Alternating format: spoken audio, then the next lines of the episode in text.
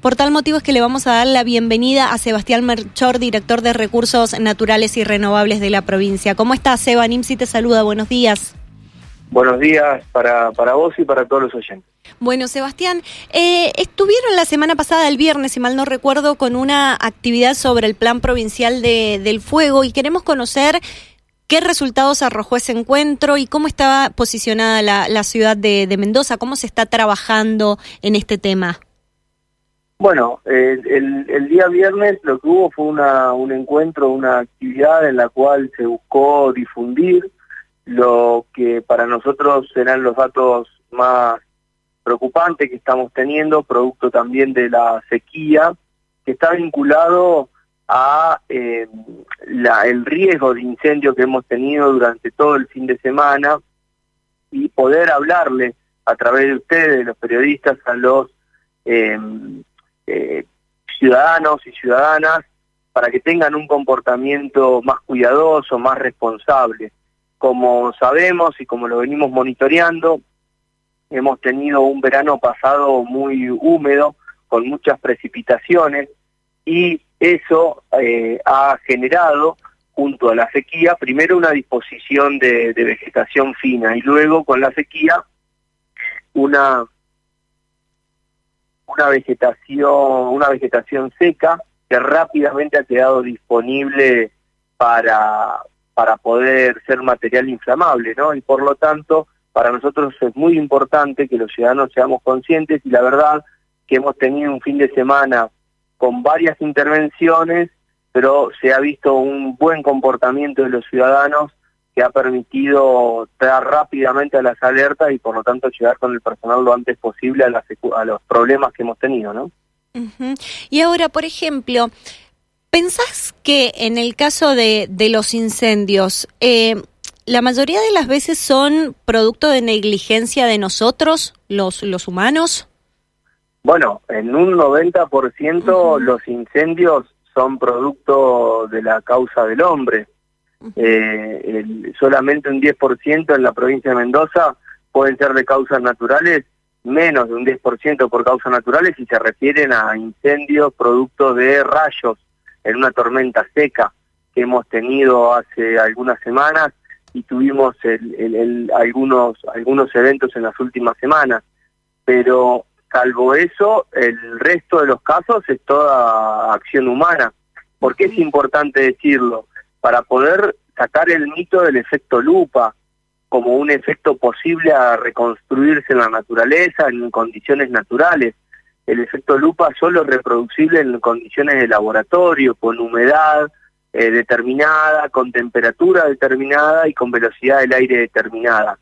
El efecto, digo yo por poner un ejemplo, ¿no? Normalmente la situación real y muy concreta es la generación de fuego por la mano del hombre, ya sea por un descuido o por un manejo inapropiado.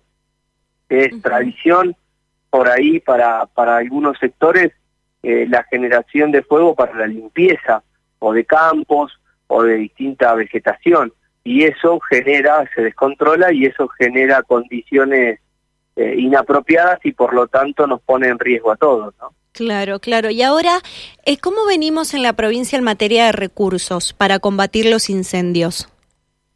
Bueno, en, en materia de recursos, eh, usted te, se refiere a los recursos humanos, estamos sí. bien, es personal que hemos capacitado, tuvimos una capacitación hace algunas hace algunas semanas antes del inicio de la temporada, estamos hablando del mes de agosto, eh, septiembre, octubre, una capacitación con brigadistas nacionales en la cual se capacitó al personal temporario y también al, al personal permanente que tiene nuestro plan provincial de manejo del fuego, distintos eh, sectores también de guardaparques que tuvieron también su participación, eh, pero bueno, ya ha hecho una, una inversión muy, pero muy importante en los últimos años, en los últimos 16 meses, para refaccionar, para comprar y para adquirir equipamiento y renovar equipamiento del uso para el combate de incendios, y estamos eh, a la espera de que Nación nos envíe los fondos eh, que se comprometieron a través de un acta firmada en el mes de noviembre que nosotros esperábamos que se fue que sea firmado desde el mes de julio que estamos atrás de la firma de esos convenios que fueron acordados en el mes de mayo. Estamos hablando todo del 2022. Lamentablemente, eh, los distintos tiempos que marcó el ministerio nos fue llevando los tiempos cada vez más atrás.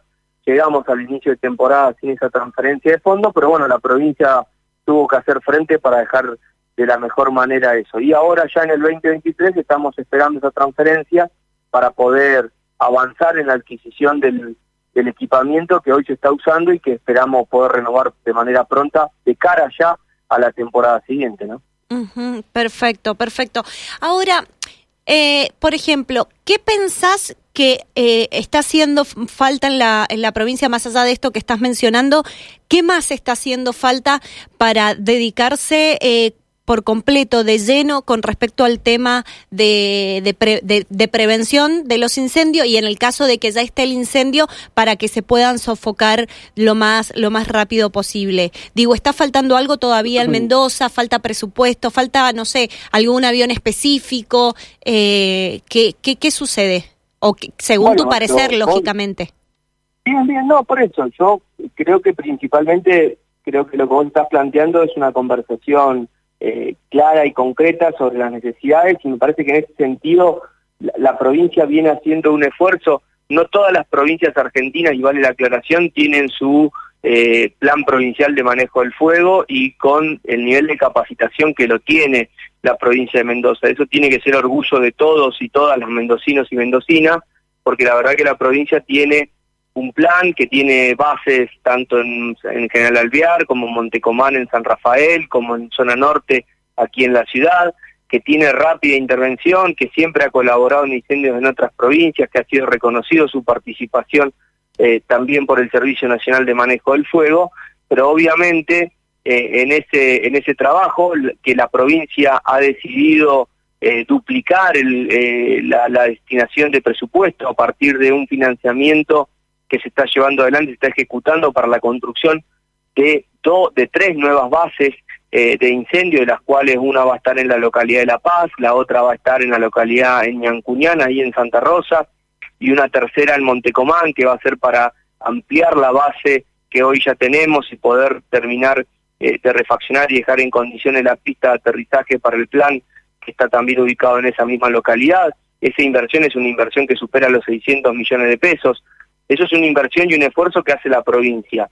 Ahora, necesitamos también un apoyo por parte de Nación, que es necesario, que es parte de lo que establece la ley que tiene el Servicio Nacional de Manejo del Fuego, sobre el cual se recauda en la última modificación que se hizo hace un año, un poco más de un año, se recauda un impuesto importante que permite generar eh, un porcentaje, un impuesto y permite generar un fondo muy importante y por lo tanto poder tener fondos para asistir a los servicios provinciales, en este caso a la provincia de Mendoza, que es lo que nosotros estamos esperando. Y junto con eso, obviamente, creemos nosotros, y ya lo hemos planteado reiteradas veces, creemos nosotros que es necesario contar en la provincia de Mendoza con, eh, la, con un helicóptero y con un avión hidrante, como se ha hecho durante los últimos 15, 18 años, salvo estos últimos dos, la temporada pasada y esta, que por decisión del gobierno nacional no es solamente con la provincia de Mendoza, esto no es solo discriminación para nosotros, sino que es un enfoque de decisión que han tomado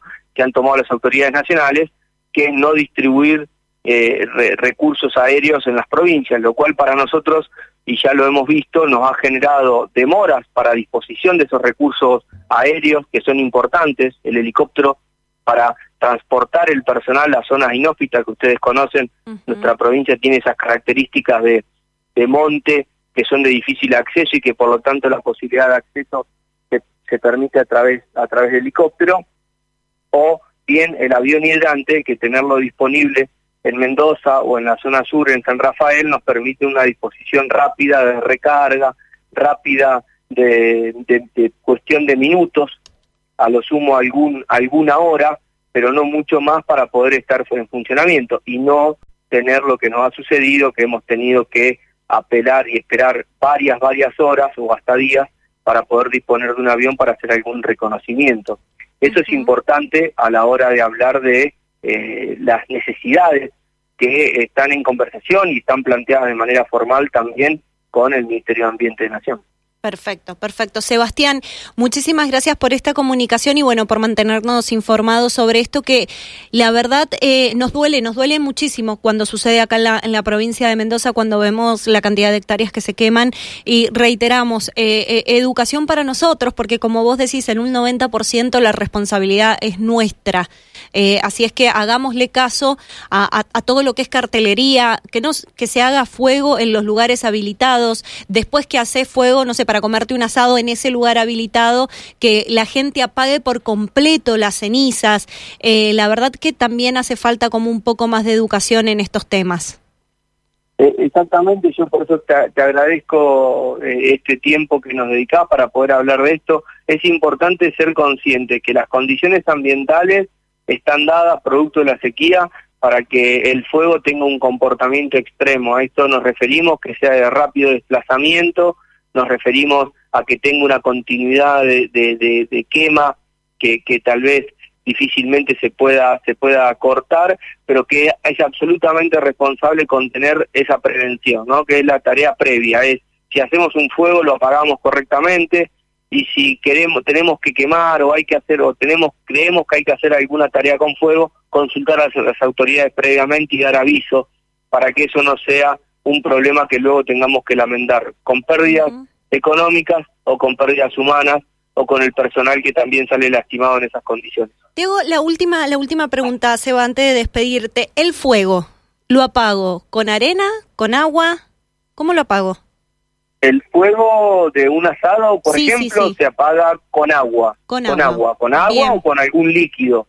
Se apaga bien apagado. Y luego de que se consume y se revuelven las brasas, eh, y luego que se apaga bien, se le puede poner eh, algo de, tierra o de rocas y demás para que nada salga volando. Pero principalmente se apaga bien con agua o con algún líquido que tengamos y se, y se revuelven bien las brasas para que quede bien profundamente apagado. Ahora sí. Seba, muchísimas gracias por estos minutos. Gracias a ustedes. Hasta luego.